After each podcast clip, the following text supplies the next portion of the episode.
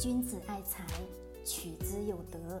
聆听财商智慧，拨动你的财富之路，让金融陷阱无处可藏。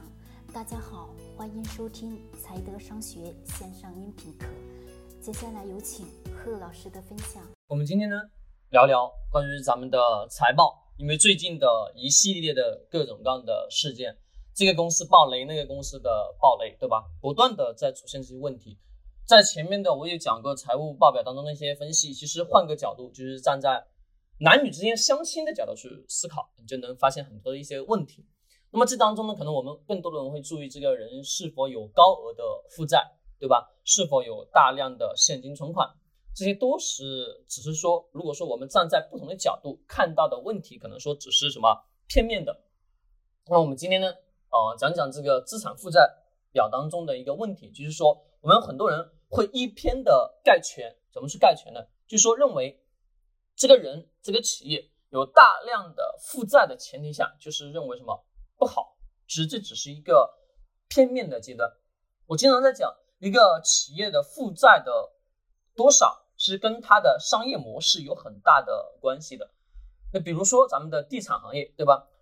地产行业它首先是得要有钱，有钱的前提下，他可能说要拿一块地皮。动辄是上亿的资上亿的资金，一般普通的老百姓他哪有那么多钱呢？那么最早期这个钱怎么来的？都是从身边的朋友东借借西借借，这里借借那里借借借来的钱，对吧？或者说从银行贷了款，那么从银行贷完款之后，把这块地皮拿下来之后，就拿着这个地皮再去上银行申请贷款。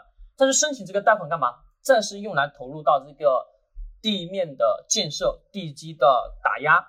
到后面的房屋的建设，到到最后的什么销售之后，才能有资金回流。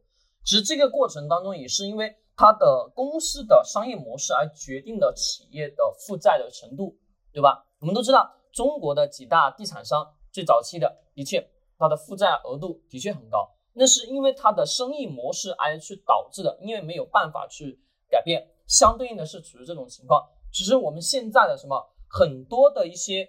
行业，我们等下去分析，是不是因为它的生意模式而导致了它公司的负债过高，而不是只是说单一的、单纯的去看公司负债高就是不好，不一定，懂吗？不一定。不要说把财务的一些很多分析很死搬硬套的按照什么，按照会计的那种分析方法去说一家企业未来会怎么样，那只是非常片面的，而是我们更高的是站在。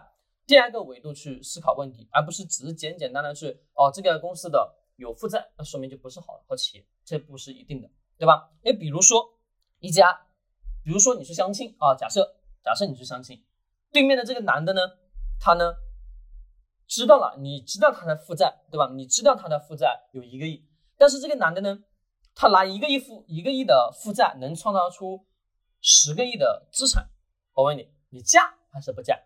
很显然你会嫁，对吧？因为它的什么负债高的同时，它产生出来的利润比的确也很高，的确是存在的。那需要的是我们自己在做一家企业的整体正常的分析的情况下，看财务报表的时候，不能按照以偏概全的方式去看，而是真正的去了解这家企业的商业模式是怎么样的。是我经常在讲，就是说看企业的本质跟它的商业模式、它的运营情况等等的很多很多一些不确定的因素。